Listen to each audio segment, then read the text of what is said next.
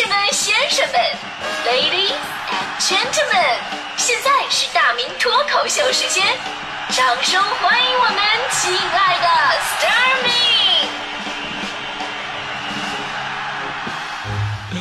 好，欢迎各位来到今天的大明脱口秀，我是大明啊。最近猪肉涨价，真的是让很多朋友非常苦恼啊。这年头能吃一次红烧肉，而且是全款吃吃啊，全款吃，竟然已经成为一件非常奢侈的事儿。我们家楼下那个包子铺就是，前天去的时候我就发现他们家包子全都涨价了。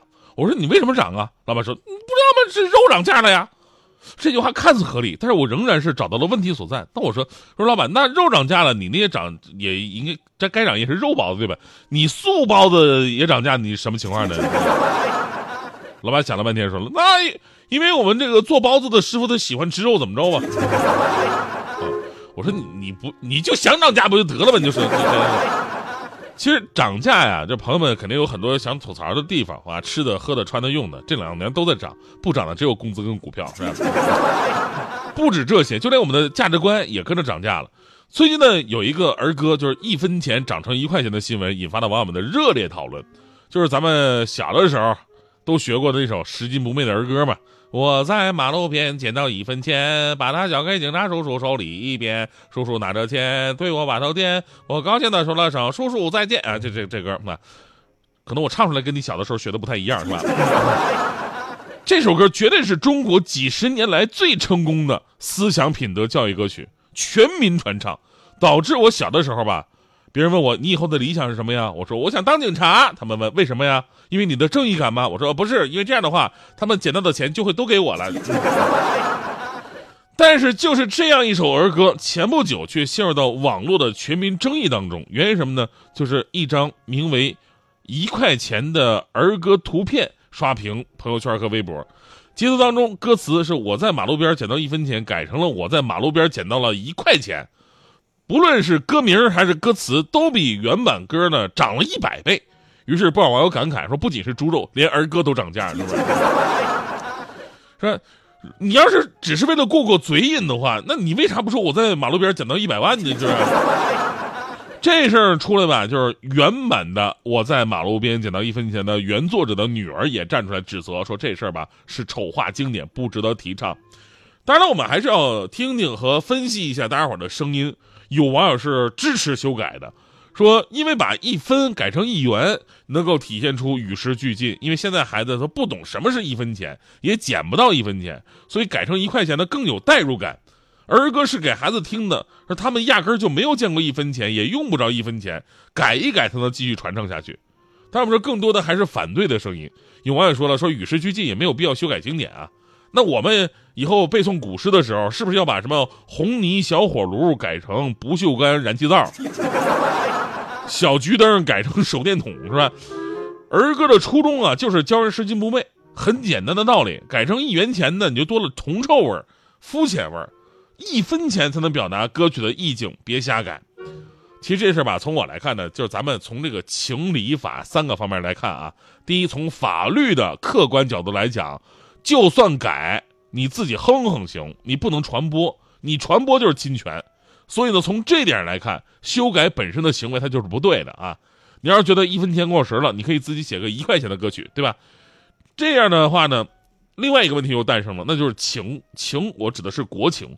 中国发展速度太快了，就我们的小的时候啊，这个一分钱它确实能买到东西，二十年后一分钱确实基本用不上了。但是这些年的发展让我们看到。再过不了几年，你一你一块钱都捡不着，为什么？手机都是电子支付了呀，手机支付刷手机，你今天改成一块钱了，再过几年又过时了，你怎么办？你是不是还得改啊？改成我在马路边捡到个手机，词儿我都替你想好了。我在马路边捡到个手机，把它交给警察叔叔手里，叔叔很满意，对我敬个礼，他高兴的对我说：“来了，老弟。”体现出警察叔叔的热情。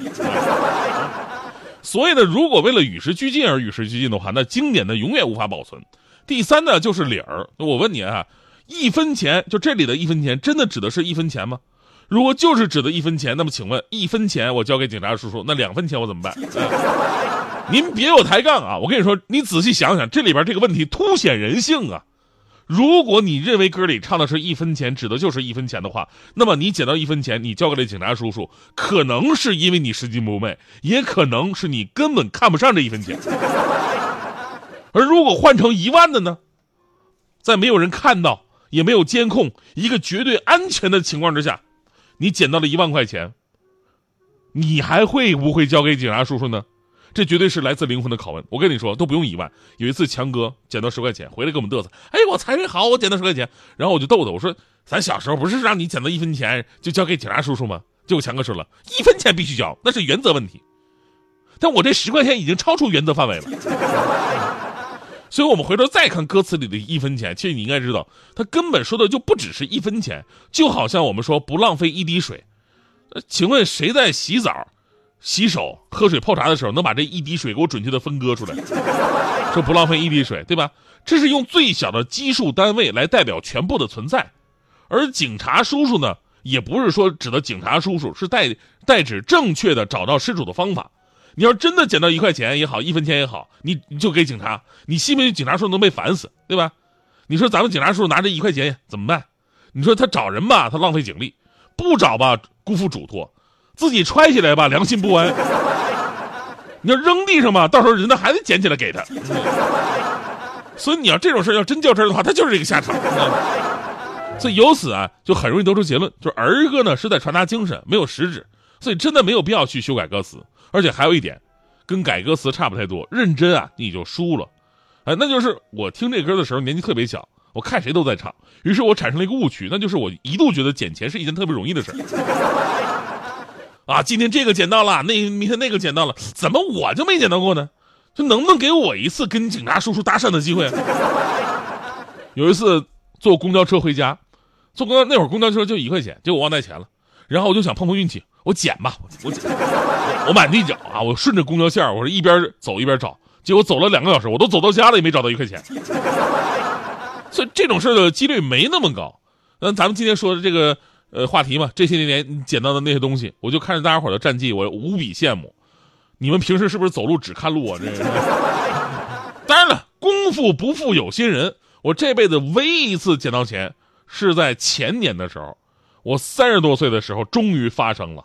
当时呢，我是看到我们家小区池塘边上有个东西，在阳光的照射之下闪闪发光。因为那会儿呢，正好是下午最热的时候，小区没几个人出来。那会儿呢，我就特别好奇，我就过去了。我揉揉眼睛，仔细一看，我的天啊，真的是天道酬勤呐！这个圆形的东西，它不是小铁片啊，也不是谁吐的痰啊，实打实的一块钱啊！当时我无比激动，我说我终于捡到钱了，财运的开始啊！说时迟，那时快，我一弯腰，我就把钱捡起来了。然后就在这个时候，我上衣口袋里的手机掉池塘里了，游过来二百多条锦鲤。